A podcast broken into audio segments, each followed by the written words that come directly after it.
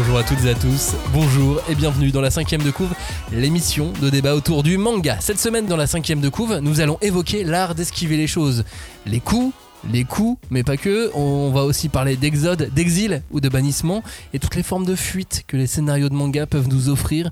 Et il n'y en a pas tant que ça. Le déclencheur, l'idée de, faire cette émission, c'est le nouveau manga du Matsui qui sort le 20 mai prochain, des Elusive Samurai, un récit qui nous entraîne dans la destinée de Hojo Tokiyuki, un samouraï qui a existé, hein, qui c'était une vraie personne, mais qui là se mue en véritable acrobate de l'esquive et de la fuite.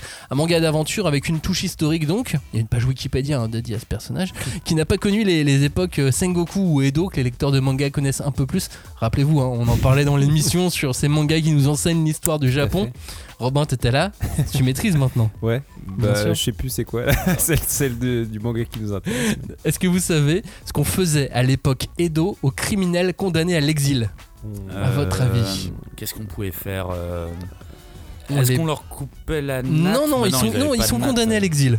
Où est-ce qu'on les envoyait Ah, sur une île euh, du Exactement. Pacifique. euh, On les bannissait sur une île de criminels où ils étaient tatoués. Ouais. Ça, ça te donne pas des idées de manga, ça, Cagnard bah, en fait, euh, j'ai l'impression qu'il y a déjà des mangas qui ont été faits là-dessus. Enfin, le, le, le, le pitch comme ça me dit quelque chose. euh, Prison Break, non? C'est pas ça? Non, ça c'est pas Prison Break. Un Si, truc si, avec je te promets, hein, dans une des saisons de Prison Break, ils les emmènent tous euh, en Amérique latine et il y a que des soldats qui. Mais je crois qu'il y a un manga que t'aimes beaucoup qui, qui, qui se passe avec une île. Ah, Slam Dunk. Non. L'enfer, le paradis. En Euh, anglais. Enfer et paradis. Non. Ah, bah, Tu l'as presque. Eh, mais moi je l'ai. Hein. Tenlo Tenge. Bon alors, euh, vas-y C'est Robin. Elspad. Évidemment, merci. Fuir est la meilleure arme. Ça, c'est dans la cinquième de couve. On ne pousse pas, s'il vous plaît. On ne pousse pas, c'est inutile. Le public n'est pas autorisé à assister aux épreuves éliminatoires. Moi, je crois que je pourrais être un très bon ninja. À quoi vous jouez? L'heure est grave, c'est pas le moment de faire les guignols Mais on n'a rien d'autre à faire, on peut pas sortir. On va leur faire notre attaque secrète, l'attaque de la Tour Eiffel, ils vont rien comprendre. Et il faudra aussi parler des dessins animés, notamment des dessins animés japonais qui sont exécrables, quoi, qui sont terribles.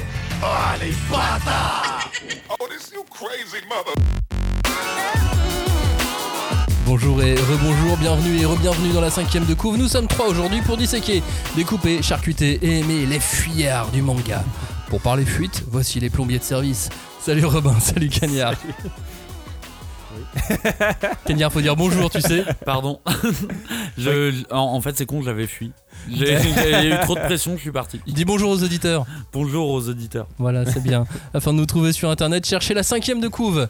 Et il en est de même pour les assistants vocaux qui peuvent lancer le dernier épisode de l'émission chaque mardi soir. Vous dites par exemple, Alexa, lance le podcast La 5E de couve. Et là, normalement.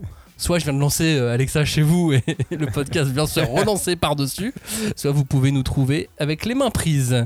Dans le manga, on a toujours vu des protagonistes qui ne souhaitaient pas se battre, qui préfèrent euh, éviter l'affrontement, mais qui, poussés dans leur dernier retranchement, s'y mettent assez franchement. Ils progressent et ils peuvent euh, finalement vraiment se bastonner. Mais rares sont ceux qui ont élevé l'esquive rang d'art. Et pour Ojo Tokiyuki, fuir est sa meilleure arme dans Elusive Samurai, puisque son clan, celui qui dirige Kamakura, a été anéanti. C'est le dernier représentant de sa lignée, et c'est sa capacité à fuir qui euh, va le sauver et qui lui, sauvera encore euh, la vie par la suite dans, dans le manga. Il est alors euh, recueilli par un homme des plus étranges qu'il pousse alors à fuir encore et encore afin d'en faire une arme et de monter une armée pour reconquérir sa région. C'est un manga donc avec une grosse base historique. D'ailleurs, à la fin du manga, il y a énormément, énormément d'infos sur, euh, sur le sujet, sur euh, l'histoire qui entoure ce personnage euh, et cette période de l'histoire japonaise. Mais c'est pas tout, c'est aussi un manga d'Yusei Matsui qui, après nous avoir concocté une œuvre avec des personnages dont le but est de tuer leur prof, Assassination Classroom, dégaine ici un récit avec un héros qui ne sait pas se battre sans fuir son adversaire, Robin. Bah ouais, et puis surtout, euh, moi, je... moi, ce qui m'a frappé, parce que je suis moins familier que vous avec cet auteur, en vrai, c'est le premier manga que je lis de lui, euh, c'est que euh, le graphisme, en fait, m'a un petit peu interloqué au début, je vous avoue. J'ai trouvé que c'était un peu. Un design un peu mignon, tu vois, je sais pas comment dire au niveau des personnages. En tout cas, c'était très léché. Et je me dis, j'avais peur que ça m'ennuie un petit peu ce, type de dessin. Et en fait, très vite, quand on, arrive dans le vif du sujet, euh, si j'ose dire, le- le- les combats, quoi, euh, bah, le, le- pouvoir du héros, sa vitesse euh, et sa, sa- capacité à esquiver et à fuir, en fait, amène du coup une rupture et une dynamique qui contraste complètement avec justement ce côté très.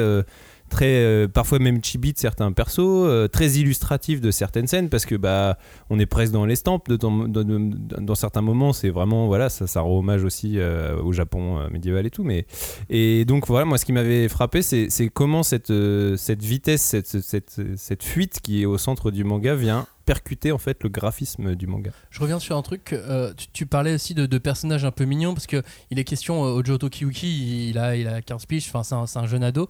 Euh, il va être entouré de quelques autres oui jeunes voilà qui sont ados. des enfants euh, aussi ouais. où ils vont, ils vont faire une espèce d'armée d'ados, a priori, comme ça, dans, dans la suite du, du manga.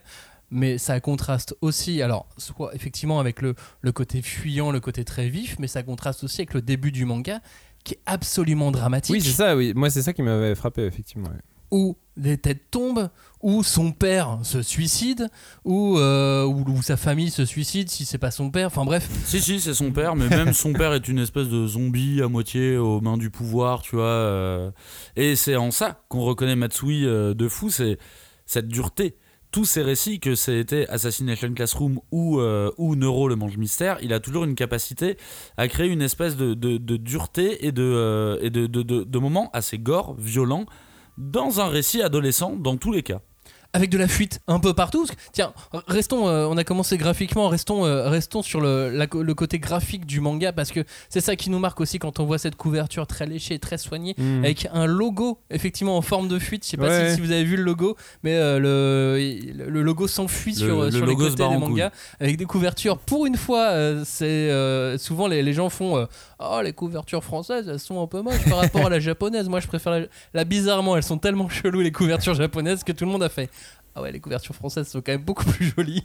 Mais en soi, les couvertures de cet auteur, elles ont toujours été bizarres. Elles ont toujours été bizarres. Y a, y a- il- que ça soit encore une fois Neuro ou Assassination Classroom, c'est des couvertures que tu vois nulle part ailleurs. hein. C'est, euh, et, et il a un don pour ça, il a un don pour attirer l'œil en tout cas. Après, ça te plaît, ça te plaît pas, c'est autre chose. Mais Et- il attire. Et là, il a encore un don en termes de créativité graphique.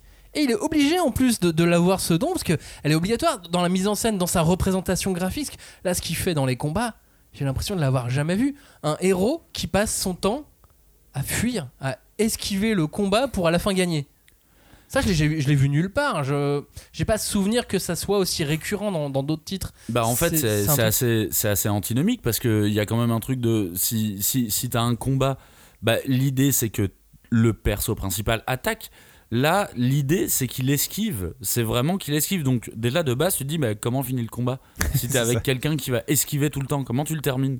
Mais il le termine toujours euh, avec malgré tout le seul moment où il va pas fuir où il va mettre le le coup il va porter le les coup stockades. final et encore c'est pas toujours lui qui Ah, euh, mais en vrai, c'est- quand même un perso qui fait des headshots quoi. ah ouais En un coup, il termine les, les, les, les adversaires. clairement et, et pour pousser ce côté euh, étrange bizarre cette créativité forcée aussi vous avez vu comment euh, il transforme les humains?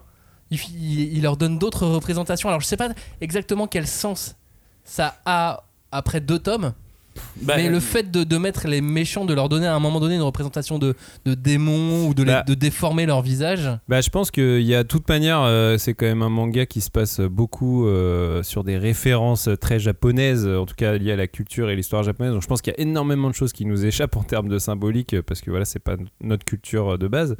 Euh, par contre, moi, ça m'a, ça m'a, ça a provoqué quelque chose chez moi en tant que lecteur, c'est qu'il y a un moment donné, j'arrive plus à savoir la nature des personnages, tu vois, s'ils sont humains, si c'est des démons ou pas, parce que je vois bien que l'auteur il joue avec ça, tu vois, quand le, le premier affrontement, effectivement, il y a le, le méchant, c'est encore un tonton cin- cinglé, sais un tonton. ouais, c'est un tonton cinglé, qui, quand il s'énerve, euh, a une, une apparence de démon, même il y a des moments, il y a des cornes qui apparaissent sur sa tête, mais on sait pas si c'est des mèches de cheveux dans l'ombre qui font que ça a des formes de cornes et tout.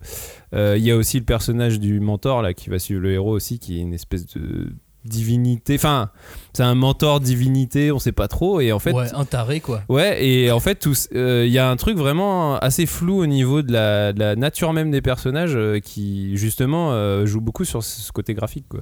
Et là, au final, on est exactement sur ce que Matsui fait depuis le début de son œuvre, c'est-à-dire que autant dans euh, Neuro, c'était des démons, c'était littéralement des démons, et du coup, ils se transformaient au fur et à mesure en démons. Et en fait, c'est une évolution assez normale parce que dans Assassination Classroom, on était dans un truc réaliste, mais avec de la science-fiction, et il abordait déjà ce truc du point de folie un peu. Et euh, là, bizarrement, je trouve que dans, euh, dans Elusive Samurai, il atteint, le, il atteint un, un point de milieu parfait. C'est-à-dire qu'on ne sait pas si c'est réaliste ou pas, mais dans les deux cas, les deux propositions se valent. Et les deux sont possibles. Vraiment, euh, on peut se dire, bah non, en fait, euh, c'est- un démon, ça, au final. Et en fait, non, quand, quand, quand, quand Matsui parle de démons, il parle des pires, euh, des pires côtés de l'humanité, en fait. Il les représente sous forme de monstruosité, mais en fait, il parle d'humain à chaque fois. Et je trouve que là, dans Elusive Samurai, ça fonctionne très bien. Ah, mais graphiquement, c'est fou. Tiens, vous, vous écoutez l'émission, vous voulez avoir un peu euh, voir à quoi ça ressemble parce que vous avez pas eu le temps de lire euh, Elusive Samurai, ça sort le 20 mai, mais vous l'avez sur Manga Plus. Là, vous allez directement sur euh, Manga Plus, vous avez les trois premiers chapitres. Vous pouvez pendant que vous écoutez l'émission, là, si vous êtes dans les transports, si vous tondez le Vous gazon. dites euh, Alexa, ouvre Manga Plus. Non, tu peux pas, c'est que audio, Ah, merde. tu peux pas voir. Mais peut-être que ça marche pas. avec Siri, tu peux peut-être. Là, tu peux, le, tu peux le lancer. Et puis, comme ça, vous voyez en même temps de, de, quoi on parle euh, visuellement. Parce que, donc, oui, Matsui, c'est Assassination Classroom, c'est euh, Neuro, le manche mystère, c'est maintenant Elusive euh, Samouraï. Et ce héros qui passe son temps euh, à fuir dans, dans les combats Kenya. Et puis son récit le plus. euh, Alors, déjà, un récit historique, je l'attendais vraiment pas là-dessus, tu vois. Je l'attendais vraiment plus sur des trucs fantastiques. Et puis, un récit historique basé sur la rapidité ou la fuite. Je. Bah, forcément, ça m'a ça m'a beaucoup intrigué. Je me suis demandé, mais de quoi il veut parler? Et moi, j'ai un peu un problème avec euh, le concept de rapidité dans les mangas, c'est-à-dire que souvent, j'ai l'impression que dans les mangas, quand tu veux montrer la rapidité, la rapidité ultime, on va dire, bah, faut faire disparaître ton personnage. Faut que son adversaire ne le voit plus. Ouais, en fait. École Dragon Ball, quoi. École Dragon Ball, il disparaît, il est tellement rapide euh, qu'on le voit plus. Et là, bah, ça m'a fait plaisir parce que j'ai l'impression que c'est au contraire, l'auteur, il déconstruit le mouvement au maximum pour bien montrer qu'en fait, c'est un pouvoir du perso. C'est pas normal, c'est pas juste à un instant T, il a disparu, c'est un pouvoir et bah, en plus, ça donne l'occasion de superbes euh, double planches Ouais. que, où là, vraiment, tu vois comment il a déconstruit. Et si tu veux t'amuser à jouer au jeu du labyrinthe comme sur les paquets de céréales, eh ben, tu suis le point A et tu vas au point Z et tu vois qu'en fait, oui, ces mouvements sont extrêmement bien déconstruits. Alors, cela dit, ça, il l'utilise dans le tome 2. Alors, je spoil un tout petit peu, mais euh, à un moment donné, il y a une scène avec le l'espèce de grand méchant, euh, enfin, euh, le, le gars qui a pris le pouvoir et qui a massacré sa famille, quoi. euh, Ouais. qui, euh, lui, a, ou en fait, on, on dit qu'il a le même pouvoir que lui. C'est-à-dire que c'est un gars qui, est, qui, a, la- qui a le pouvoir de la fuite aussi, qui a été capable de fuir et de survivre et tout. Et lui, pour le coup, la scène de baston, euh, on voit pas ses mouvements. Ça va trop vite, tu vois. Et donc là, c'est peut-être aussi une manière de dire, euh, Ah, bah, le héros n'est pas encore au niveau Ouais, de ce gars-là, quoi. tu vois. Mais euh, il indique aussi, enfin, il, il induit aussi un- une forme de charisme pour ce, ce personnage Oui, oui. De, de grand méchant et que, qui, lui, a le pouvoir du charisme. Et lui, et lui aussi, non mais et lui aussi mine de rien, on ne sait pas s'il est humain ou s'il Oui. est démoniaque parce qu'en plus euh, ses, ses- ses- ses adjoints lui disent euh, Man, tu, tu me sembles différent depuis euh, ces derniers temps tu vois Sachant que euh, tous hein, ont existé. C'est Ouais, vraiment des sûr, personnages histori- historiques, donc je, je pense que pour certains lecteurs japonais, ça a une toute autre consonance euh, Ah, que, c'est que C'est n'a le pas nouveau. Samurai Deeper qui. Ouais, calme-toi Euh, Robin, Robin, re- restons sur, euh, restons sur euh, Elusive Samurai Oui. et, puis, euh, et puis le dessin de Matsui. Bah moi il y a un truc que j'ai trouvé alors c'était effectivement euh, assez euh, représentatif dans les scènes de- de- d'action dont, dont vient de parler Cagnard sur le, le- le- le dé- le découpage du mouvement du héros et je trouve qu'il y a c'est surtout dans l'utilisation du point de fuite alors là ce qui me fait ce qui me fait marrer c'est que le, point de fuite donc pour les gens qui savent peut-être pas en dessin un point de fuite c'est en gros un point que tu places sur ton dessin pour caler la perspective de ton dessin. Tu vois, en gros, toutes les lignes vont être, euh, toutes les lignes de perspective vont être basées sur ce point. Et donc là, dans le cas de Elusive Samurai, le point de fuite devient littéralement un point de fuite, puisqu'en fait, euh, la plupart des scènes d'action, en tout cas les, découpages des scènes d'action sont basés sur à quel moment le héros va éviter, donc en fait où il va se déplacer pour aller éviter. Donc en fait la perspective est toujours construite pour faire euh, déplacer aussi le regard du lecteur vers l'endroit où le héros va fuir, enfin où va éviter quoi. Et donc le point de fuite devient littéralement un point de fuite du héros. C'est- ça m'a vraiment. C'est euh, très méta en soi. hein. Le, le point de fuite de, de, de ce bouquin, bah, c'est le héros. Au final, euh, c'est c'est- c'est vraiment lui qui représente euh, ce, ce point de fuite. Alors, moi, c'est limite ce qui m'a fait un petit peu peur au début parce que faut savoir que Dessinateur, je trouve personnellement qu'il a, un- il a un trait assez gras. Il a, c'est pas des traits fins qu'il fait à ses personnages, hein, c'est vraiment des, traits plutôt gras que j'aime bien. Mais du coup, je me suis dit qu'il allait avoir un problème avec l'utilisation des points de fuite parce que, euh, bah, mine ça a un défaut majeur.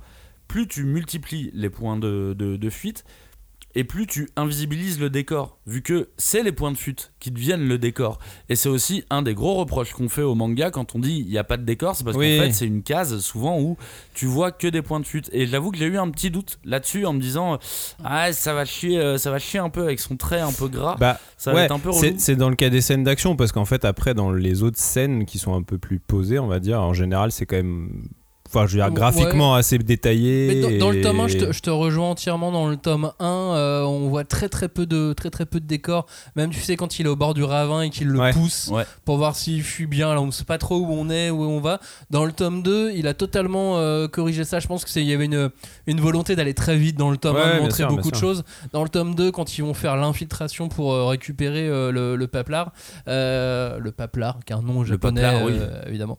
Euh, très, très très officiel, euh, le, paplard de l'empereur, le fameux. le ré le récri- Le rib. Le rib. non je sais plus comment on appelle ça Et donc, euh, et donc on, on voit vraiment le village, machin, etc. Ouh, Et puis, euh, puis sur- surtout, c'est à partir de ce moment-là où, et ça, c'est c'est assez, euh, c'est assez typique du. C'est un truc qu'on voit beaucoup dans le manga, c'est à partir de ce moment-là qui, euh, qui te dévoile la carte. Ouais. Ok, Ouais. on est là, on va là, ça c'est le territoire des Suwa, ça c'est le territoire machin, ça c'est ceux de Kamakura qu'on vous a volé, Et, euh, et c'est vrai qu'à partir de ce moment-là, on fait Ah, ok, c'est un peu plus clair. Mais je trouve que c'est bien, il a, ré- il a réussi à s'adapter justement avec son, son trait, comme je le dis, que je le trouve assez gras. Je trouve qu'il a réussi à s'adapter et à trouver un juste milieu, tu vois, pour. euh, bah, parce que, en fait, avec un trait gras, des points de fuite, c'est compliqué. Et là, je trouve que ça marche bien. Il y a un côté. euh, c'est la première fois, c'est la première œuvre de cet auteur où je peux dire, je trouve qu'il a un trait assez léger. Euh, ce que je pouvais pas dire sur ses œuvres euh, précédentes. Bah justement, un dernier détail pour démontrer avec quelle précision il a développé et avec quelle euh, précision il tape son manga, c'est que euh, il le fait avec une équipe. Là où, bien sûr, avant il avait ses assistants, il, il avait son éditeur, mais là, sauf que là il a euh, des gens pour faire les motifs floraux des kimonos. Il a une équipe pour faire le design des armures. Il a des calligraphes. Genre, chaque fois qu'il y a un truc un peu complexe, il a un expert pour le faire. Ah oui, d'accord.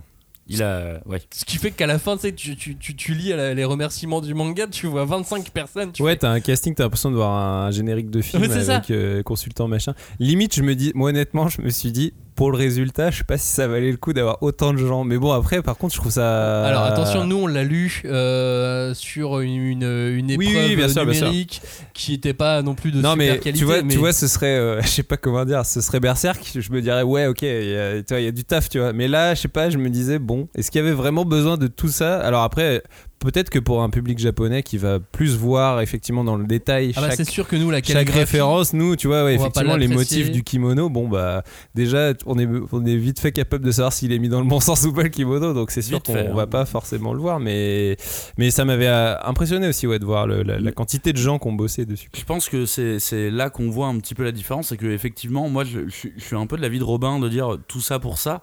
Sauf que là, en fait, Matsui, il s'attaque à un récit historique. Et je pense qu'il a envie d'être très très carré parce que c'est pas du tout un auteur qui fait de l'histoire normalement, pas du tout. Et là, comme tu dis en plus, Max, il prend des persos qui ont vraiment existé, il, il- il s'empare de l'histoire du Japon. Alors, je peux comprendre l'envie d'avoir une vraie crédibilité sur ces personnages qui doivent être connus au Japon. En, en France, nous, ça nous dit rien. Alors Euh, Ojo Tokiyuki, je suis pas sûr qu'il soit vraiment connu au Japon. Il doit apparaître dans trois bouquins de.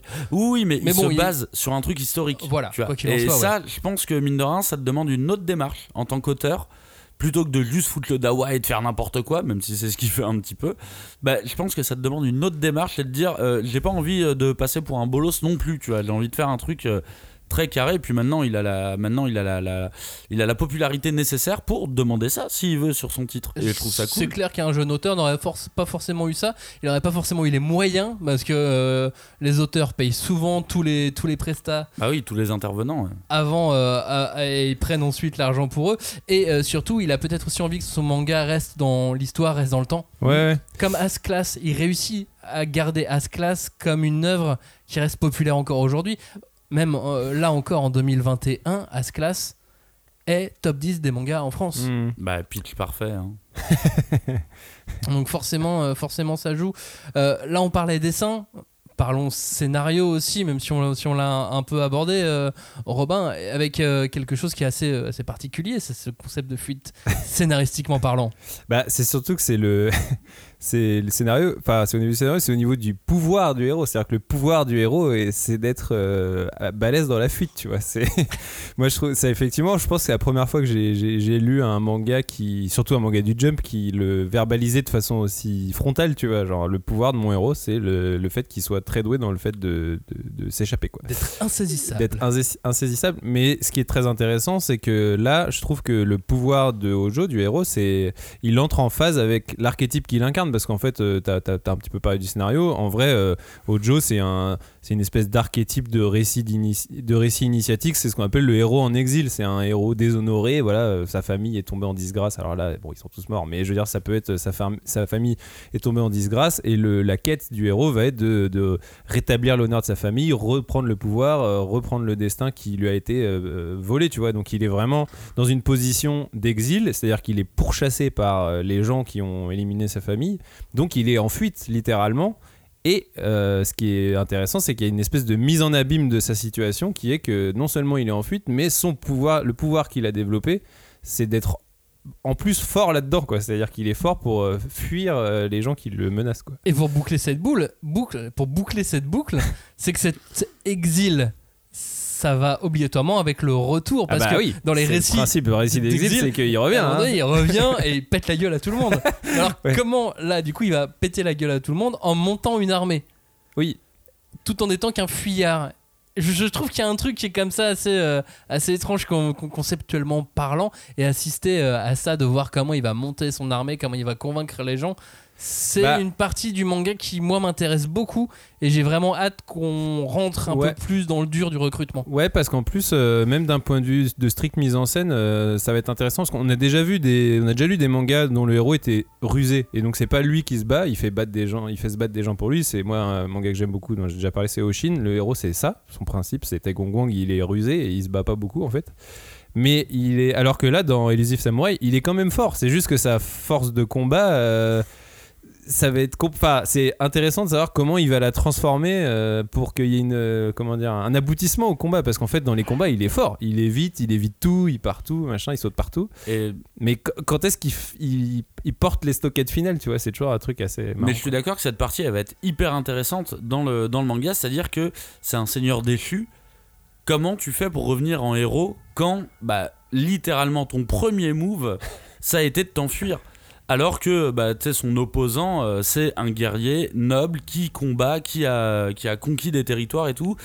Effectivement ça va être, ça va être intéressant comme, euh, comme, comme partie à suivre. Alors, comment il va revenir? Comment les gens vont lui faire confiance en fait vu qu'il a commencé par fuir? Et au final, je trouve que hum, c'est c'est hyper rare parce que c'est un récit de poursuite. C'est-à-dire que Ojo, le héros, il va pas à la rencontre de ses ennemis. Au bout d'un moment, hein, je pense qu'il va finir par y, euh, par, y, Mhm. par y arriver. Mais pour le moment, il subit l'action.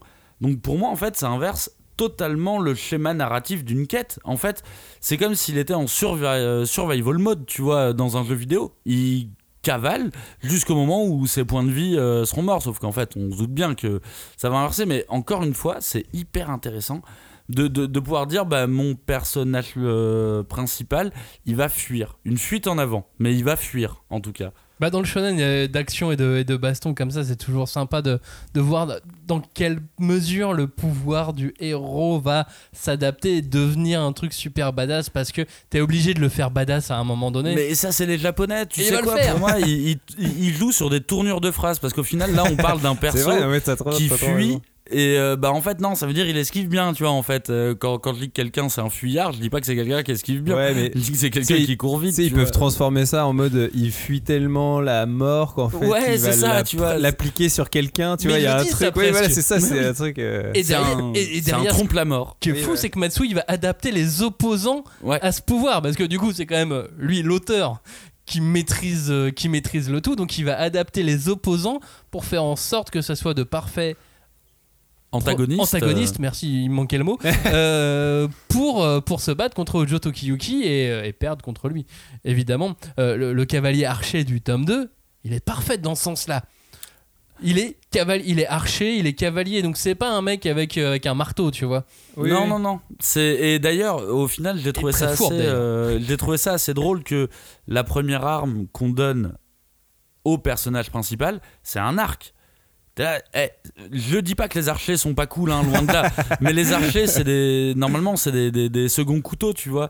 T'es là, archer, vraiment Bah, c'est mon arme préférée dans Diablo. Ouais, moi Non, mais aussi, moi je- j'ai toujours été team archer. Mais... Non, Moi mais aussi. on parle, là, on parle dans des récits, tu vois. euh, Non, mais euh, par à contre, part Robin en- des Bois, En fait, en euh, fait, le- je pense qu'il y, a un- il y a un truc de. euh, bah, c'est un seigneur en devenir et en fait, euh, les samouraïs ils doivent maîtriser euh, tout un panel de choses. Ils maîtrisent euh, les sabres, les arcs, la cavalerie, le commandement. Et je pense qu'en fait, enfin, je sais pas, je suis pas scénariste, mais j'ai l'impression que ça va être ça. À chaque fois, chaque opposant va être euh, l'occasion d'apprendre euh, un truc sur. Comment devenir un bon seigneur, tu vois. Et là, il s'avère que c'est c'est le tir à l'arc, tu vois. Après, justement, dans le, à, la fin du, à la fin du volume 2 que vous, vous lirez, euh, il y, a, il y a tout un tas d'infos et on nous explique qu'en fait, le, le samouraï était aussi quelqu'un qui était à cheval et qui n'était pas forcément toujours euh, à l'aise à l'épée et Ouais. qui pouvait être très à l'aise à l'arc euh, bien plus souvent qu'il pouvait l'être à l'épée. Euh, parce que c'est plus pratique à cheval. Mais c'est trop intéressant toutes les petites données euh, historiques que tu apprends, notamment le fait que bah, ils sont tous droitiers. Bon, ça, c'est un peu comme nous, euh, les chevaliers, fallait jamais être gaucher parce que c'était très mal vu et tout. Mais tu sais, du coup, il y a le côté. euh, quand t'es à cheval, du coup, quand tu tires à l'arc à droite de ton cheval, c'est plus stylé qu'à gauche parce que c'est plus difficile, tu vois. Et enfin, je sais pas, c'est des petits détails. Moi, je sais pas, j'aime bien ce genre de truc. C'est, c'est assez. Avec tout un quoi. tas de jeux au milieu, le, le fameux jeu du démon. Alors, j'ai pas Oui. tout compris dans les règles euh, du jeu du démon. J'ai essayé de le relire plusieurs fois. Je fais non, je préfère le chat. je préfère on joue à chat perché, c'est plus simple. Mais c'est une sorte de chat perché. Oui, le c'est du oui, le principe. Mais euh, je préfère chat perché. Euh. Euh, Cagnard, euh, globalement, scénaristiquement, c'est- cette fuite, cette esquive, comment tu la qualifierais? Bah, euh, de... je dirais qu'au final, c'est c'est très manga tout ça, parce que le- le- la fuite et l'esquive dont fait preuve le personnage principal, eh ben, il réussit à montrer ça d'une manière assez noble au final. Quelque part, et je trouve que l'auteur a carrément raison, bah, en fait, c'est plus dangereux d'esquiver que d'attaquer. Parce que au moindre faux pas, et d'autant plus à l'époque, euh, des, samouraïs, bah, au moindre faux pas, tu te manges un coup d'épée direct. Et donc même ça, à un moment, dans la lecture, je me suis dit, putain, mais c'est vrai. En fait, c'est beaucoup plus dangereux. Et euh, comment dire, quand je dis dangereux, c'est un c'est, c'est un peu plus euh, ballsy, tu vois, euh, de, de faire que de l'esquive plutôt que d'aller confronter ta force brute à la force de l'autre. En fait, euh, bah non, tu prends un risque, euh, tu prends un risque à chaque coup et tu mesures ce, tu mesures ce risque. Et c'est là qu'il est très intelligent, c'est qu'il en fait un personnage assez froid au final pour un shonen. euh, que je classerais dans le Neketsu, il en fait un perso qui est froid et qui doit réfléchir et qui doit vraiment penser ses trucs, bah, ce qu'on attend d'un seigneur au final. euh. Et il laisse très peu de place au sidekick pour l'instant. Même, euh, même après deux tomes, Ouais, on, on a très très peu de place euh, Ah bah, tu- aux membres de l'armée. On les aime bien, mais Ah bah tu pouvais le voir dès le début, c'est-à-dire qu'ils ont, ils ont été introduits sans compte les présents. Ils Ouais, étaient c'est là. vrai. Tu vois, ils, ils étaient Bah, là, le, genre, le seul qui tire un peu son épingle du jeu, c'est le mentor euh, chelou là, qui, Oui, qui est taré. euh, Quoi. évidemment, et La le, folie. et le voleur à la fin du, oui, du tome 2. oui, euh, voilà. que, que plutôt que plutôt cool mais dans tous les cas Matsui bah déjà dans As-Class mais là il se simplifie vraiment pas le boulot il Non. se lance dans un truc graphiquement et scénaristiquement là à écrire ça me semble d'une difficulté pour euh, ce genre de manga tu vois il se lance dans un truc mais qui est Bah, il va monter une galère armée. quoi Il ouais va monter mais- une armée. Donc déjà, tu pars avec un principe où il va y avoir tellement de persos. Enfin, tu sais, tu prends One Piece ou tu prends Kingdom. C'est putain, c'est hyper risqué. Euh, qui qui est-ce que tu vas mettre en avant dans ton armée? Vraiment, les personnages du début, ceux qui arrivent après, c'est risqué, hein, scénaristiquement. Ouais, mais ce que je trouve intéressant, c'est que euh, cette nature du héros euh, à vouloir refuser le combat ou en tout cas l'éviter tout ça, euh, ça lui donne aussi une particularité, tu vois. Genre, moi je trouve que. D'ailleurs, c'est un petit peu dit des fois dans le manga, les personnages, blaguent sur le fait que c'est un lâche ou pas et on sait pas trop.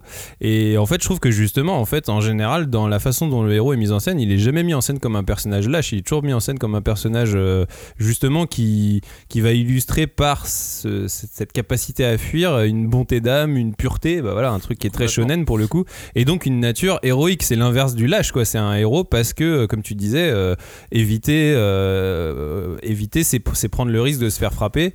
Et puis surtout, je trouve que ça montre une, je sais pas comment dire, une- pour le coup, une vraie stature de seigneur, quoi. Un truc de, euh, bah voilà, euh, non, moi je, je ne frappe que quand, euh, toi, même le, le premier combat, quand il, il dit c'est le moment où la nuque de mon ennemi s'est montrée à moi, mais tu sais, genre, limite, il a un peu honte de le dire, quoi, de se Ouais. dire c'est j'ai frappé bah, à ce moment-là, mais, mais en même temps, non, ton, comment, ton, ton- ta faculté t'a poussé à ça, quoi. Et, euh, et je trouve qu'en plus, dans le, le- le paysage shonen, c'est intéressant aussi d'avoir un personnage qui ne mise pas tout sur la force brute. Je trouve que ça Ouais. apporte aussi une représentation de héros qui est un peu, voilà, euh, qui va un peu. Bon, bah, c'était de moins en moins le cas maintenant dans le shonen, mais il y a, il y a eu longtemps un truc de. Voilà, c'est quand même la force, euh, la, la bagarre qui fait que tu vas t'illustrer, tu vois, un côté un peu viriliste, on va dire. Là, lui, il est pas du tout dans ce délire-là, quoi. Lui, il est plus dans un truc de.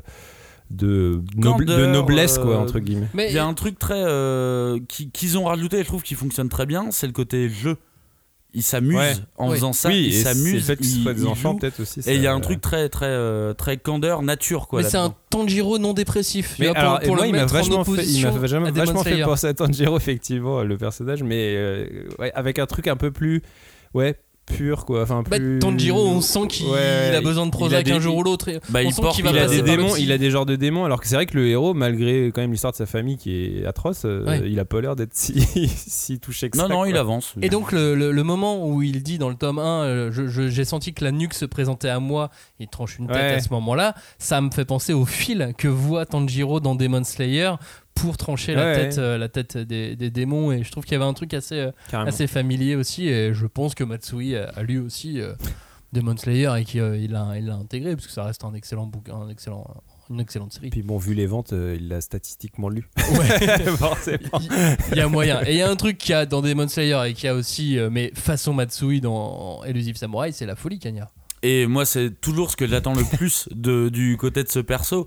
Et c'est marrant parce que à chaque fois dans un récit de Matsui, en fait, plus on avance, plus il faut que je creuse pour trouver la folie. Quand dans Neuro, c'était affiché, c'était vraiment euh, affiché de ouf, bah Assassination Classroom, c'était un peu moins. Et là, je trouve que c'est encore un peu moins.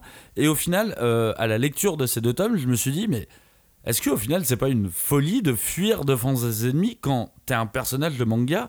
Ben voilà, tu vois, ça c'était la touche de folie que j'attendais de cet auteur. Et pour moi, tout, le, tout ce sentiment de folie, il vient de son mentor. Son mentor, il pourrait être dans Assassination Classroom, dans Neuro, ça fonctionnerait toujours bien. C'est ces persos qui sont euh, bah, déséquilibrés mentaux.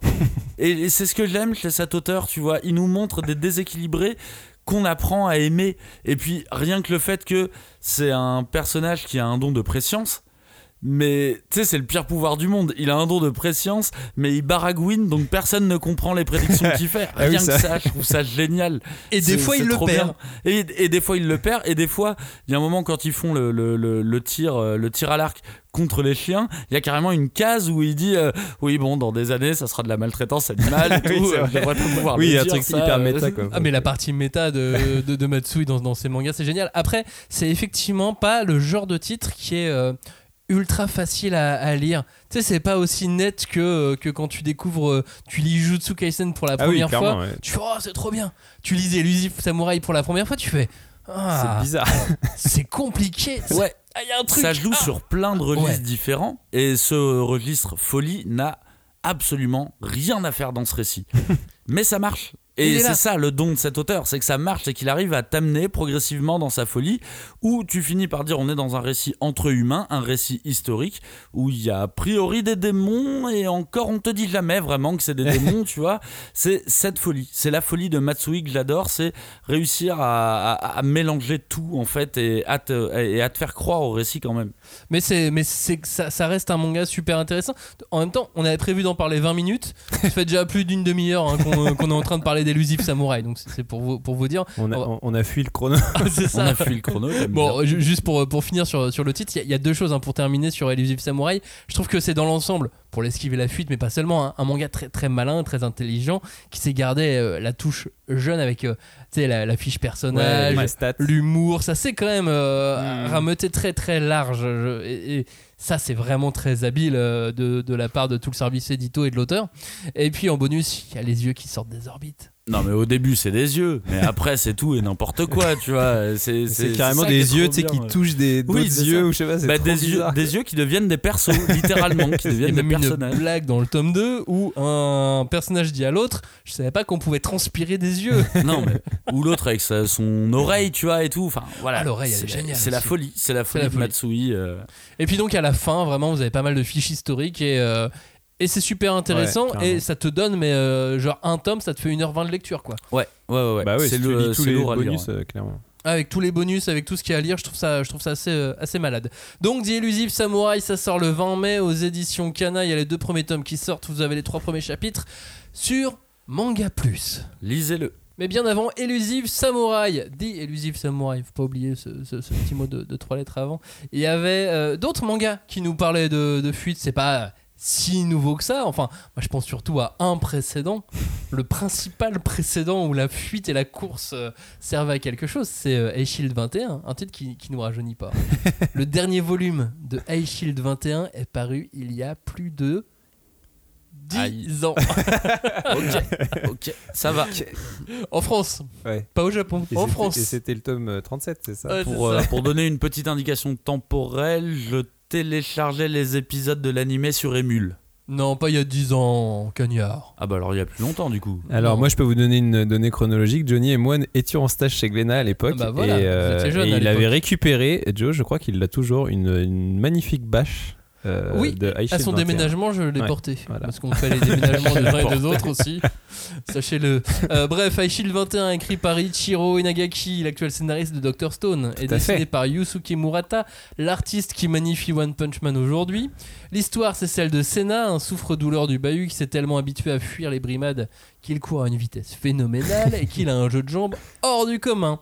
Parfait pour Hiruma, le responsable du club de foot américain qui est prêt à toutes les combines pour enrôler des joueurs dans son équipe et qui a besoin de joueurs tout court puisqu'il joue le lendemain, même si ces joueurs n'ont jamais pratiqué le football américain. Lui, c'est un fou, il veut des joueurs, il veut y aller et donc il recrute Senna. Et c'est parti, voilà un manga avec un héros Senna qui passe son temps à courir, à fuir.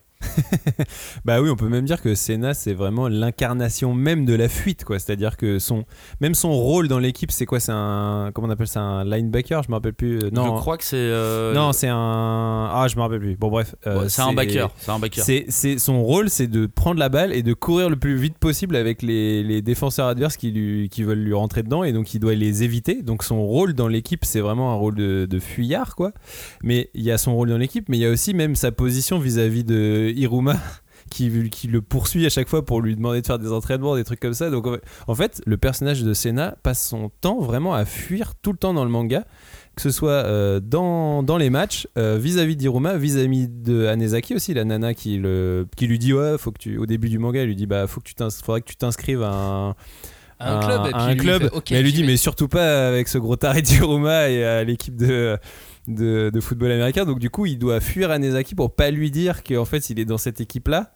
C'est pour ça qu'il- et c'est pour ça qu'il met et c'est pour ça du coup qu'il met le High Shield 21 euh, qu'il met le High Shield donc c'est-à-dire le casque avec le- les visières pour qu'on voit pas son visage donc en fait c'est il fuit même voilà il, il- il dissimule son identité donc il est il est vraiment dans, ouais, dans une espèce de fuite perpétuelle quoi. Puis au final, c'est vraiment un des points forts du manga. Enfin, à n'importe quel lecteur de, de shonen, lisez Shield, c'est une prouesse en termes de shonen sportif. Rien que ce schéma que vient d'expliquer Robin je trouve qu'il est tout à fait différent de n'importe quel manga de sport. C'est-à-dire que normalement, dans un manga de sport, t'as le personnage principal qui attaque, et bah, dans l'autre équipe, il y a euh, un autre personnage qui attaque, et c'est celui qui mettra le plus de points, le plus de buts, le plus de paniers, ce que tu veux. Bah, euh, Senna, en fait, c'est c'est pas ça. Senna, il affronte des défenseurs. Comme dit euh, Robin, en fait, il est poursuivi par les défenseurs et tout ce qu'il va faire. Et je trouve que déjà, rien que ça, c'est. En fait, ça a changé, ça a changé la donne. Il affronte des défenseurs. Alors qu'ils peuvent marquer des points occasionnellement, hein, bien sûr. Mais euh, on sait que le football américain est très particulier et que tu as une équipe pour l'attaque, une équipe pour la défense. Ouais, c'est un sport de phase. C'est un, voilà, c'est un sport de phase, mais moi à l'époque, quand j'ai découvert Ishid, tout de suite ça m'a dit, mais attends, ça va être hyper bizarre euh, comme manga. Son opposant, c'est un défenseur, et lui, c'est un attaquant. Personne ne peut gagner en fait, tu vois, il n'y a pas de victoire à la fin. Et encore une fois, on a ce combo fuite-attaque. C'est grâce à la fuite Oui, oui. qu'il peut attaquer et marquer des points, comme dans Elusive, c'est grâce à l'esquive et à la fuite qu'il peut battre ses adversaires. Et puis, euh, et puis même dans la mise en scène graphique, euh, c'est vraiment, enfin, Murata, et là, il a poussé le truc, euh, les, les, Bah, les- courses, les courses de Senna, euh, vraiment avec le, bah, le point de fuite pour le coup qui est vraiment, pff, tu vois, genre vraiment, il, puis tu sais, il fait des effets fisheye et tout, enfin, il y a un des- il- c'est vraiment en termes Ouais. de, de mise en scène, c'est, Il y a bah, des Murata, explosions. quoi. Il y, a, il y a littéralement des explosions quand il tape des accélérations, Senna. Et puis, effectivement, au début, il fuit. Mais au final, en tant que euh, dernier attaquant, tu vois, dernier représentant de l'attaque, bah, il doit quand même faire ce dernier pas, tu vois. Et pour faire ce dernier pas, il doit aller affronter directement les derniers défenseurs. C'est symboliquement et graphiquement, c'est hyper intéressant. Il se à met en danger, il se met en danger. se met en danger. Shield 21, c'est aux éditions Glénat. Il y a d'autres mangas où euh, le héros se retrouve à devoir esquiver, fuir, faire en sorte que c'est euh, les mangas fantastiques en milieu scolaire. On en a tout un tas de, mangas comme ça. On peut parler euh, par exemple de, de M0 dans les mangas oubliés, ça, remonte. Ou plus récemment de, Hiruma à l'école des démons. Ça, c'est un manga en, cours de publication. Il y a le tome 13 qui sort la, semaine prochaine par exemple. Et Hiruma, c'est l'histoire d'un humain sans aucune réelle capacité qui se retrouve à étudier dans une école de démons. Une école de démons où le but c'est euh, oh on est les démons, on a envie de manger les humains. Euh, bref, c'est pas vraiment le meilleur endroit pour un humain. Et lui, il n'a aucune capacité. Enfin, si, il a deux capacités. Il a la gentillesse, pas forcément la meilleure capacité Au dans le milieu des, démons, ouais. et la maladresse. Et c'est cette dernière qui va lui sauver la vie à plusieurs euh, reprises, au point qu'on va penser que ses esquives, sa- cette maladresse, sont si talentueuses que ça en fait de lui un démon très très fort. Et tout va se jouer du coup sur cette réputation, euh, sur cette fausse réputation, mais cette réputation qu'il a acquis, qui va faire de lui le démon euh, que tout le monde que tout le monde craint ou que tout le monde veut affronter ou avec qui tout le monde veut, veut être ami. Hiruma Kun, c'est euh, c'est la fuite par l'arnaque. C'est ça. Ouais, bah, la fuite parce qu'en plus il joue un personnage au final euh, dans, dans, Bah oui. dans- il ne s'assume jamais peut-être hein, que dans la suite du manga mais puis c'est marrant parce qu'au final c'est c'est un péché ce dont il fait preuve tu vois. Du coup bah ça le rapproche pas mal des démons en fait quand même. C'est un péché qui est poussé au à- à son paroxysme on va dire mais c'est rigolo que ce truc fait que bah il arrive parfaitement à s'intégrer mentir bah ça permet de s'intégrer au monde des démons Ouais. Mais là, comme dans Ray Shield, il y a un côté aussi absurde dans Ah, le sûr. pouvoir du héros. C'est vrai que dans Elusive Samurai, c'est moins le cas. Il est beaucoup plus. Là, on est passé sur, compétent. sur, sur ces mangas scolaires-là, on est passé sur vraiment une case euh, comédie. un Oui, peu humour, comédie vraiment, où ouais. effectivement le, le- le- le- le- comment dire le- le- la capacité de fuite du héros va aussi créer des situations comiques euh, de décalage. donnerais euh, limite un truc à la Gintama tu vois euh, Mm. un truc de Ouais, encore, encore plus comédie parce qu'on est, on est vraiment sur, sur du manga scolaire. Ouais, Euh, et donc, à, à- à l'image, souvent, c'est des personnages qui ont rien à faire là à la base, ouais qui se retrouvent là par hasard, c'est pas leur place. C'est comme, euh, comme tout- tout- tous ces bouquins ou toutes ces histoires où, euh, où tu as le, vraiment le, le héros qui est dans un milieu hostile. Et finalement, c'est euh, son seul atout pour survivre. Ça va être euh, sa maladresse, son euh, mensonge, son paraître, sa gentillesse. Le fait qu'il soit différent va faire Ouais. que euh, il peut survivre. Et forcément, dans un milieu de démons ou, ou fantastique, bah, ils sont tous assez offensifs. Ou, ou avec des tarés de joueurs de football des tarés. qui ont des flingues. Donc finalement, celui qui est, euh, qui est gentil et qui esquive, il est différent et sa différence va faire ça. en sorte que, euh, bah, que c'est- sa force. et ça marche. Exactement. Donc Hiruma à l'école des démons. Euh, Qu'est-ce qu'on voulait vous mettre d'autre? Euh, Si, il y a un manga qui vient de sortir qui s'appelle Ranking of King. Ranking of King, c'est un, un ovni hein, qui va plonger les lecteurs dans le récit d'une ascension de l'héritier d'un royaume. euh, le héros est muet, il est inoffensif, et on va voir son ascension dans le classement des rois, dans le ranking of kings. Et s'il est si impuissant, c'est parce que son père a passé un pacte qui va rendre ce, ce rejeton Boji totalement faiblard.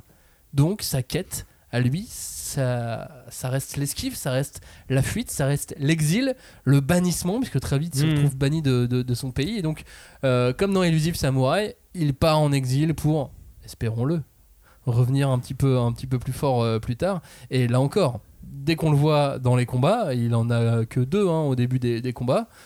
Bah voilà, c'est son truc à lui. Comme il est impuissant, c'est l'esquive. Il y a- même une chose qui est commune à euh, Ranking of King et Elusive Samurai, c'est le déshonneur. Tout à l'heure, tu parlais de noblesse dans, euh, dans l'esquive cagnard, mais à un moment donné, on- quand il était plus jeune dans Elusive Samurai, on lui disait ouais, enfin, euh, passer son temps à éviter, mon gars, c'est un déshonneur. Ah pas oui, très- et c'est puis pas- c'est pas un truc de on, le samouraï, met, quoi. euh, on le met en opposition directe avec le, le mec qui a pris le pouvoir euh, en disant ça. que lui il est offensif. euh. dans Ranking of King, c'est la même. Dans, dans le combat contre son frère dans le tome 1, il y a les personnages qui trouvent ça déshonorant de, de, de le voir se Ouais. battre par l'esquive. Et, euh, et comme dans le manga de Matsui, ça, ça, ça fait une opposition où tout le monde le regarde bizarrement. Genre, pourquoi tu passes ton temps à éviter, mon gars Ouais. Et au final, Qu'est-ce qui est le plus important? Est-ce que c'est pas la survie plutôt Bah, que la noblesse de. Et d'ailleurs, il me semble que même dans Ranking of King aussi, il y, en a, il y a quelques personnages qui s'en rendent compte que c'est une faculté exceptionnelle qu'il a en fait. Quoi. Tout à fait. Ouais. Mais euh, ceux qui vont le suivre, alors il y a Ouais, Ombre oui, qui, va, qui va vraiment Oui, s'en hein, rendre compte, qui va tout comprendre. Puis après, il y a son maître d'armes Oui, qui, voilà, euh, je vais pas spoiler le tome 2, mais euh, qui va faire d'autres d'autres euh, d'autres révélations. Et puis l'esquive, c'est ce qui va le sauver ensuite dans euh, dans, dans, dans le, dans le récit après. On, on va reconnaître même en lui que grâce à ça, ça serait l'héritier du roi boss. Et donc euh, Ah oui, là aussi, on a encore euh, Mais, mais c'est marrant parce que un moi- truc sur l'esquive ouais. dans Ranking. Moi aussi, euh, en lisant euh, Elusive, j'ai, enfin, j'étais pas sûr, mais en lisant, j'avais, un- je sais pas, en lisant Elusive, j'avais une vibe où je me disais, ça me rappelait Ranking of King, et quand tu l'as mis dans le conducteur, je dis, bah oui, c'est vrai, en fait, finalement, ils ont le même euh, type de trajectoire, quoi. Enfin, il y a un truc assez similaire dans les deux mangas, même si ils se ressemblent pas du tout d'un point de vue euh, graphique et euh, même, euh, même de, comment dire, de, traitement de récit, tu vois. Mais je sais pas, il y a effectivement dans la nature du héros, il y a un truc assez similaire. Quoi. Et puis, il y a d'autres mangas où l'esquive est importante, c'est les mangas de boxe. Enfin, manga de boxe et puis d'arts martiaux euh, à, à fortiori. Parce que l'esquive, plutôt que la fuite, hein, dans, dans la boxe, on va pas fuir le combat, on va esquiver, on va essayer, on va éviter de se battre. Mais c'est c'est une évidence, on a tous en tête les combats, mais même dans les films, hein, pas que dans les mangas. Oui. On a tous en tête euh, les, les- les combats où le héros fatigue son adversaire. Il Ah, réplique pas vraiment, il met juste des petits coups comme ça pour dire j'existe. Ali. À Kinshasa. Ouais, c'est ce que j'allais dire. euh, Il y, a- y une vidéo de, Kinshasa, de, de Ali où il esquive Bah ouais. et après il fait limite un petit mouvement d'épaule et tout. euh, Voilà. c'est- magnifique. Et là, il prend des mangas- risques hein, en faisant Bah ouais, ça. Il prend mais des risques. Là, dans les mangas de boxe, c'est une vraie stratégie. On le voit dans, bah, dans Ashita no Joe, il y, a- y un combat qui est, évidemment. qui est totalement culte où, où il le fait. Dans Hippo, c'est la même. Enfin bref, dans tous les mangas de boxe, on, on a ça et c'est c'est génial parce que, ouais, c'est réaliste en plus. Bah, c'est réaliste, puis c'est une, euh, c'est une, vraiment une faculté euh, dans, la, dans les arts martiaux en général qui se révèle vraiment payante quoi, en tant que stratégie de combat. euh, c'est c'est même une stratégie de combat qui est comment dire documentée, étudiée. moi, ça me rappelle une scène dans Kenshin, qui est donc un manga bon de samouraï, mais donc qui parle beaucoup de kendo, qui est un art martial mine de rien. Et donc il y a une scène vraiment où en gros Kenshin, enfin il y a Iko, le- l'apprenti de Kenshin, euh, veut, veut se débrouiller tout seul. Il se dit c'est la première fois où il veut se battre sans l'aide de Kenshin et il, veut- il lui demande juste des Ouais. conseils sur comment me battre contre plusieurs ennemis. Et Kenshin, il lui dit bah apprends les arcanes de mon école. Il lui dit mais j'ai pas le temps, je suis trop jeune et tout. Et il lui dit bon bah alors je t'enseigne une technique assez simple, c'est que tu te tu fuis. Tu laisses les ennemis te, courir après et en fait comme ils vont pas courir tous à la même vitesse bah tu vas te retourner et les affronter petit à petit les uns après les autres et tu vas les faire en un contre un et c'est un truc, bah, c'est une scène euh, qui rappelle beaucoup euh, une scène de l'Antiquité. C'était les Horaces contre les Curiaces. Je sais pas si vous aviez étudié ça à l'école, mais c'est une scène de l'Antiquité où tu avais trois, euh, trois champions euh, romains contre euh, les euh, Albes, le royaume d'Albe, je crois. Et tu avais les Horaces, c'était les Romains, et Albes, c'était les Curiaces. Et donc euh, le combat commence. Et en fait, tu as deux Horaces qui meurent dès le début. Il reste plus qu'un Horace contre trois Curiaces. Mais les trois Curiaces sont un peu blessés. Et en fait, le Horace fait vraiment la technique de il court, il fuit.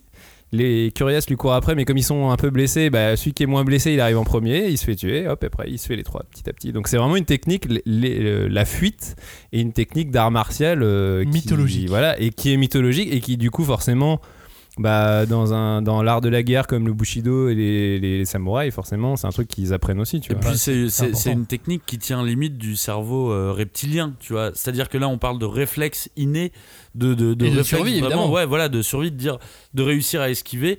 Je sais même pas si ça se travaille vraiment, tu vois. C'est comment tu peux vraiment travailler une esquive. C'est c'est assez intéressant. On en arrive à un truc assez animal, tu vois, de l'esquive, du réflexe instantané. Bah, la preuve avec un personnage dont on parlera probablement la, la semaine prochaine et la semaine encore suivante, puisque je vous parle d'un personnage de Naruto, c'est Rock Lee.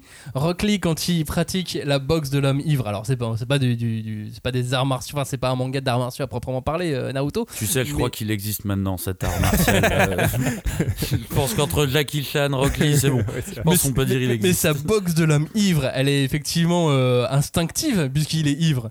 Et il passe son temps à esquiver Kimimaro tout le temps, encore, encore et encore dans, euh, dans Naruto. Et, euh, et ça devient une scène et un combat absolument culte grâce à ça et grâce à cette, euh, grâce à cette cet esquive. instinct de la fuite, quoi. Oui, c'est ça, c'est l'instinct, ses mouvements sont imprévisibles, euh, il fait des esquives bizarres que personne n'a jamais vues. Et encore une fois, il y a ce truc un peu reptilien, tu vois, du, du, du corps qui réagit avant l'esprit, Ouais. quoi, limite. Ça, c'est pour Naruto, mais vous inquiétez pas, on va en reparler euh, pendant deux semaines après de Naruto, donc euh, dépêchez-vous de le lire si vous l'avez pas encore fait. Euh, la fuite, la fuite, c'est tout un concept, c'est même tout un concept dans un manga, un manga qui nous parle d'Exode. Euh, c'est pas dans la Bible, c'est dans Promise Neverland. Là, comme pour Elusive, on a tout de même un concept maître du manga. Tout repose sur le fait de, de fuir les, les démons, de, de- de fuir les, les monstres. Point, c'est tout. C'est ça le concept du manga, c'est euh, on fuit les monstres qui euh, nous ont élevés comme une nourriture. Bah c'est ça, et puis c'est ça qui est génial dans Neverland aussi, c'est que le manga n'est qu'une immense fuite en avant, les personnages ne font que euh, voilà, fuir les démons comme tu dis, et en fait c'est nous en tant que lecteurs, en même temps que les personnages, c'est par cette fuite en avant, donc le fait d'éviter les choses, qu'on va apprendre des choses sur l'univers, enfin il y a un truc assez marrant je trouve dans cette, ce paradoxe quoi. Et si vous voulez qu'on parle plus longtemps de, de Promise Neverland, je vous conseille de vous reporter aux trois émissions qu'on a on en fait. a fait que trois Euh, on en a fait que trois, mais il y a plus de 4 heures, t'inquiète pas. Euh, un manga où la fuite ou l'esquive est importante, mais euh, version what the fuck, c'est dans Undead Unluck. Là, c'est les pouvoirs des personnages. Tout est dans, dans- dans le titre. hein. On a de la fuite à tout moment, tellement ils sont d'une puissance phénoménale. Leur pouvoir, leur pouvoir de d'annuler les choses. C'est un pouvoir de, de négation. Dans le chapitre 2, il y a un personnage qui a le pouvoir d'être inévitable. On peut pas l'esquiver. Lui, c'est l'inverse. Il, applique le pouvoir, enfin, il, il applique son pouvoir sur son adversaire et son adversaire ne peut plus l'esquiver et est obligé de prendre les coups à sa place. Bah voilà. Ça, c'est le l'anti-esquive. Bah, dans- C'est le, c'est le pitch assez fou de, de, de Undead, c'est les pouvoirs assez fous de, de Undead. Et puis de toute façon, les deux personnages principaux sont en fuite. Il y a une organisation qui leur court, euh, qui leur court après. Ils sont littéralement en fuite, sauf qu'ils sont en fuite avec des gros biscottos, des, euh, des, des, des, des putains de catastrophes naturelles qui peuvent arriver à n'importe quel moment. Bon, c'est n'importe quoi ce manga, c'est trop bien. D'autant qu'ils sont toujours obligés de fuir un minimum le pouvoir d'un des deux personnages principaux, euh, qui est Unluck, puisqu'avec sa malchance, elle fait même tomber des météorites Ah bah oui. sur les gens. Donc à un moment donné, elle est toujours aussi dans, dans cette espèce de forme de, de fuite. Et même elle d'ailleurs Permanente. fuit son pouvoir. Au final, elle en a peur de son pouvoir. puisqu'elle commence par vouloir se, se suicider dans le, dans le tome 1. Il y a un autre garçon qui fuit un peu les responsabilités, c'est dans le Shaman King Robin. Bah oui, c'est ça. Pour moi, euh, Shaman Kick, c'est vraiment l'art de la fuite du héros, c'est l'art de fuir ses responsabilités. C'est-à-dire que Yo, euh, dans Shaman King, son, destin, c'est quand même de devenir euh, le prochain euh, bah, Shaman King, donc le prochain maître des fantômes et tout ça.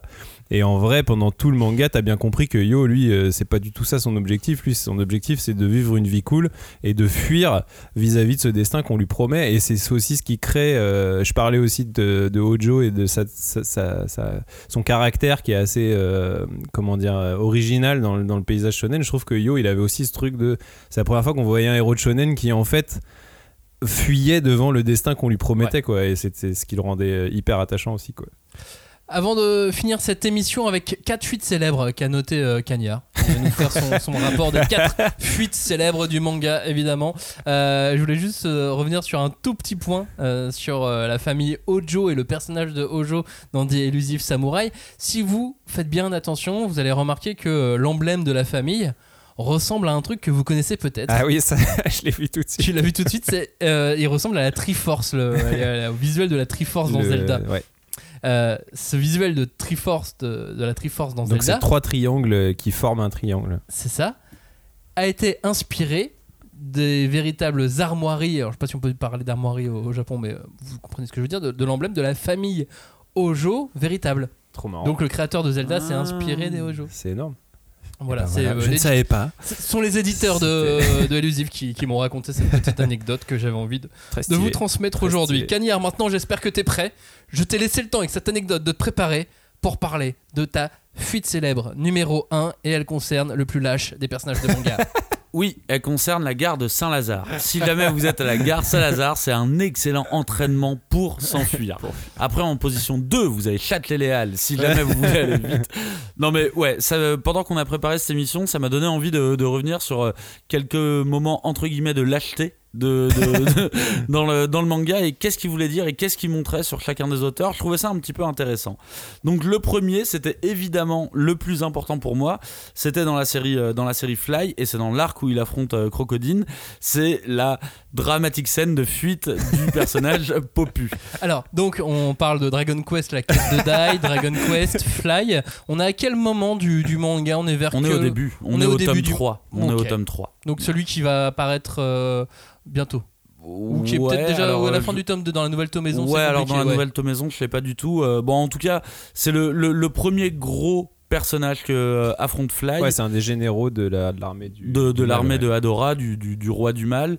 Donc euh, Fly et Popu viennent de se lancer dans, dans leur euh, grande aventure et en fait au premier gros perso qu'ils affrontent, eh ben, le, le personnage de Popu, eh ben, il fait une... je sais pas comment dire ça autre. Bah, une popou en fait. Une il- Popu, oui, il fait une Popu. euh, il fuit le lieu de combat parce qu'il a trop peur. Et pour pendant moi, que ses potes se font car- cartoucher Gare Ouais. du Nord, bah, tout le monde il se barre. bah lui il se barre vers Gare de l'Est pour voir si ça va mieux et pour moi j'avoue que ça a toujours été une des scènes les, les, les plus marquantes parce que déjà c'est quasi un des seuls exemples que je connais c'est-à-dire un personnage secondaire mais quand même important fuit. Littéralement il fuit et je pense que euh, à part Beat the Vandelbuster qui est une autre série des mêmes auteurs où t'as exactement la même question qui revient de dire et un personnage qui a peur qu'est-ce qu'on en fait? Eh ben je trouve que c'est marrant parce que un personnage qui fait preuve de lâcheté c'est pas censé être dans l'ADN d'un personnage Neketsu. Au contraire, il est censé s'enflammer quand, quand la situation est dramatique. Et là, montrer un personnage qui fait preuve de, de, de lâcheté, euh, et euh, je trouve que bah, ça, s'app- ça s'apprécie d'autant plus parce qu'il y a un côté très humain. Et au final, moi, quand je lis cette, euh, cette séquence et quand je la relis, même encore, bah, chez Popu, je vois de l'humanité. Et c'est ce qui fait que c'est un personnage qui a marqué les esprits. C'est-à-dire que, oui, t'as le droit d'avoir peur, en fait. Mais c'est un truc qui est jamais abordé dans le shonen. Ils n'ont jamais peur. Ils Ouais, foncent toujours tout droit. Et là, t'as un perso bah, qui s'est chié dessus. Ouais, complètement. il a eu peur. Et bon, évidemment, il revient derrière. Et ça permet de faire son retour encore plus beau qu'il ne l'aurait été. Évidemment, parce que et puis euh, quand tu arrives au, à la fin de la série, c'est tout le contraire. Le pendentif qu'on lui donne veut dire Oui, oui. exactement tout le contraire. Mais je trouve que c'est très marquant de montrer ce- cette espèce Bah, d'humanité. Parce qu'au final, euh, malgré euh, tous les moments de bravoure que Popu il aura après dans le manga, ce qui reste un peu de lui, c'est quand même bon. Je sais qu'on te troll beaucoup avec ça, mais c'est que finalement Popu reste comme le personnage lâche, quoi, tu vois. Et qu'elle lâche. Mais en même temps, ouais, je pense que c'est aussi à ce moment-là que je me suis vachement identifié à ce perso, de dire, tu sais, au bout d'un moment, t'es entre persos surpuissants, et il le dit d'ailleurs dans le manga. T'en as un, c'est le fils d'un d'un roi dragon, euh, l'autre, c'est le, le fils d'un mage, tu vois. Et bah ouais, le- le- l'humain a le droit d'avoir peur, et je pense que c'est euh, c'est vraiment une. euh, comme, comme tu dis, Max, c'est une séquence qui sert à montrer justement la, la, la dignité du perso juste derrière. De dire, bah en fait, il est revenu. L'important, c'est pas est-ce que t'as fui ou est-ce que t'as pas fui, c'est est-ce que t'es revenu derrière. Et il a pas laissé tomber. Numéro 2 dans euh, ta liste, alors c'est pas forcément euh, un top 4 non, c'est pas un- du tout un top. euh. avec un podium, c'est juste le, le numéro 2 dans, dans cette liste, c'est euh, une scène dans Hunter Hunter. Et oui, dans, dans Hunter Hunter, dans Hunter Hunter, il y a justement ce moment avec la brigade quand Gon et Kirua se font attraper par la brigade. Bon, bah t'as une scène de fuite et où il y a Gon et Kirua. Alors forcément, quand c'est Togashi, bah faut que ça soit technique. hein.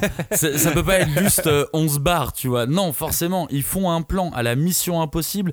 Ils poussent tellement le curseur du plan que, en fait, dans le plan, il y a peut-être l'un des deux personnages qu'on va sacrifier. Et je trouve ça assez ouf. C'est vraiment méthodique, c'est mathématique, c'est euh, Ouais, c'est bien, quoi. c'est bien la scène avec Nobunaga quand il Oui, est. c'est quand ça. il est- bah, tu sais que c'est euh, moi c'est la scène avec laquelle j'ai découvert euh, Hunter x Hunter. Ah, je l'avais déjà raconté. Est-ce que euh, vous pouvez juste mais- resituer à quel moment du manga Oui, pardon, on est c'est on est au, au tome 11, je crois. Euh, Euh, c'est le tout début du tome 11, 10, oui. 11. En fait, en gros, euh, Gon et Kirua se sont fait capturer par la brigade fantôme, qui est euh, une, une brigade de, de, de mercenaires, ouais, de, va mer- dire. de voleurs et tout ça. On est après les enchères. On est après les enchères et en fait, ils- en gros, ils, ils ont repéré que c'était des gars euh, euh, qui étaient proches de Kurapika, qui est la cible qu'ils ont parce que Kurapika a éliminé leur pote euh, Uvogin. Uvogin. Et donc, en fait, ils les séquestrent littéralement dans un espèce de.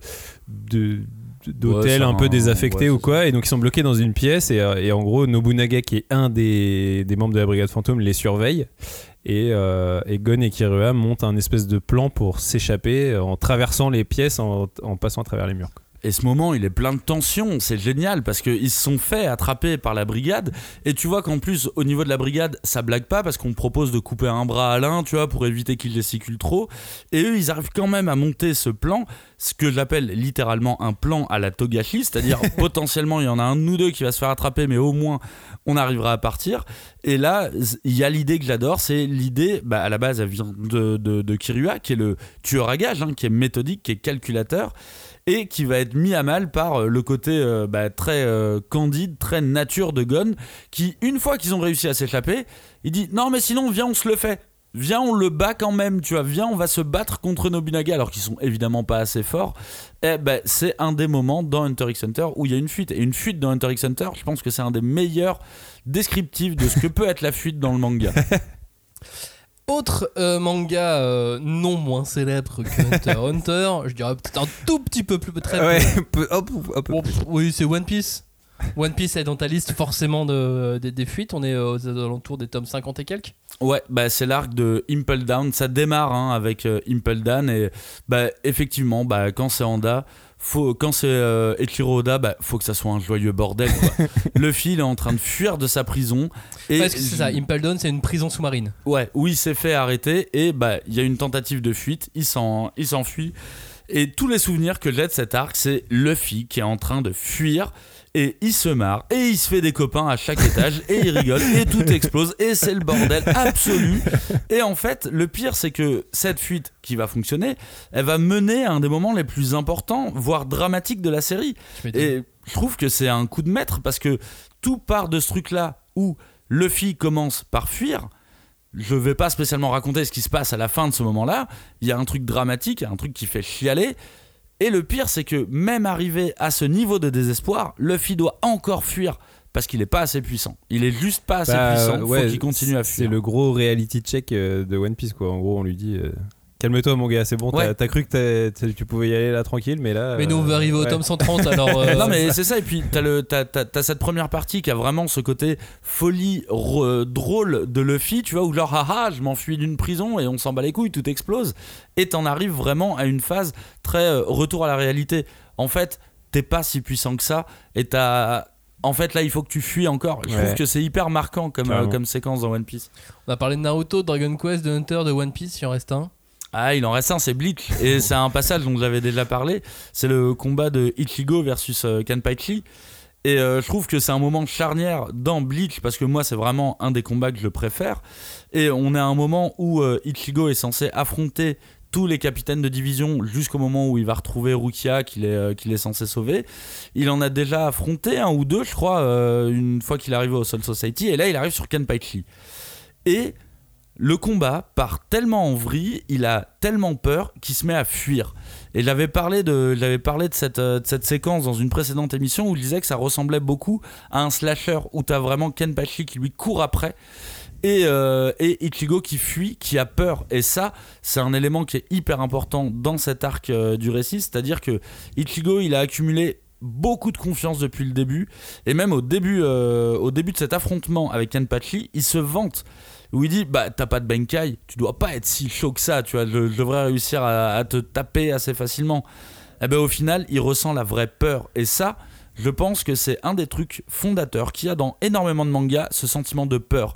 Quand tu sens que c'est l'instinct qui parle, quand c'est le côté animal de il faut fuir, là, c'est trop compliqué, c'est trop chaud. Bah, c'est exactement ça, j'allais dire. euh, le résumé, enfin, comment dire, le point commun entre les quatre exemples que tu as cités, c'est à chaque fois ça, j'ai l'impression, c'est à chaque fois un moment où les héros sont un peu dépassés par la, la- comment dire, le, le- le sommet de l'adversité auquel Ouais, ils sont confrontés. À chaque fois, ils sont face à un truc où en fait c'est c'est trop pour eux et donc ils sont obligés de fuir. Et donc, ça, je pense que ce, ce- ce- cette démarche de fuir euh, révèle un truc du- du- d'une étape dans un shonen, quoi. Et à chaque fois, ils vont bien souvent se retourner vers un mentor Ouais. qui leur redonnera une force ou vers un Carrément. entraînement ou vers quelque chose euh, qui, euh, qui va être euh, très important. Reculer Comme pour mieux sauter. pour Elusive Samouraï, où effectivement il se retrouve devant euh, la fin de sa famille entièrement, euh, la fin de, Mhm. son, euh, de, de- de son domaine qui lui est enlevé, il doit fuir et il se retrouve vers un espèce de mentor. Bon, Ouais. ok, c'est Pour un, lui, il est chelou, ok. c'est un Non, mentor puis- taré chelou, mais euh, ils ont souvent des mentors taré chelou quand même. Bien hein. sûr. Mais c'est c'est toujours un indicateur, je trouve, vachement révélateur à partir du moment où le héros, parce que tous les, euh, à part euh, Popu, tous les, tous les exemples que je l'ai donnés, c'est le héros. À partir du moment héros, ouais. où le héros, vous connaissez ces phases où euh, t'as un des persos qui dit Mon euh, sixième sens me dit qu'il Ouais. faut que je parte. Là, ça veut dire, en fait, c'est un peu un, c'est un peu un game changer. Genre, ce méchant, c'est plus la même chose. T'es pas au niveau déjà, et ça veut dire que le rapport de force va complètement changer. Et je trouve que c'est toujours des séquences qui sont hyper cool où tu ressens vraiment les émotions où c'est la première fois que tu vois le perso avoir peur en fait vraiment avoir peur et ça les rend plus humains au final Mais ce qui est marrant, c'est que dans Elusive, du coup, on commence par ça. ah bah euh, est-ce qu'il a peur vraiment? Bah, il était prêt à ses poucous, il était. euh, oui c'est vrai oui, c'est vrai qu'il était prêt au sacrifice euh, mais je sais pas ce perso j'ai tellement l'impression qu'il joue j'ai tellement l'impression qu'il kiffe qu'il s'amuse Puis qu'à un moment donné, il va retirer son masque et il fait C'est moi Scooby Oui, pa- parce, que, parce que même quand il croise le mec qui est super balèze au tir à l'arc, tu sais, euh, il, Il a pas est, peur. Il est pas, non, mais non seulement il a pas peur, mais il est euh, impressionné. Enfin, tu sais, il est Mm. euh, attiré par Ouais, il la- est curieux, les euh. compétences du mec, quoi. Tu là, genre, mais non, mais c'est ton adversaire, t'es pas censé. euh, Mais il s'amuse. Il- ouais. dans, dans son récit, en tout cas, pour le moment, il s'amuse. Alors que, comme Ouais. on disait, c'est assez dramatique hein, ce, qu'il a, ce par quoi il est passé. De quel manga avons-nous parlé? Attention, je vous fais la liste. Bleach, ça vous c'est bon, vous-. Vous, connaissez a priori. Des trucs One assez Piece, confidentiels. On, est plutôt bon. Hunter, Dragon Quest slash Fly slash Dragon Quest la quête de Dai.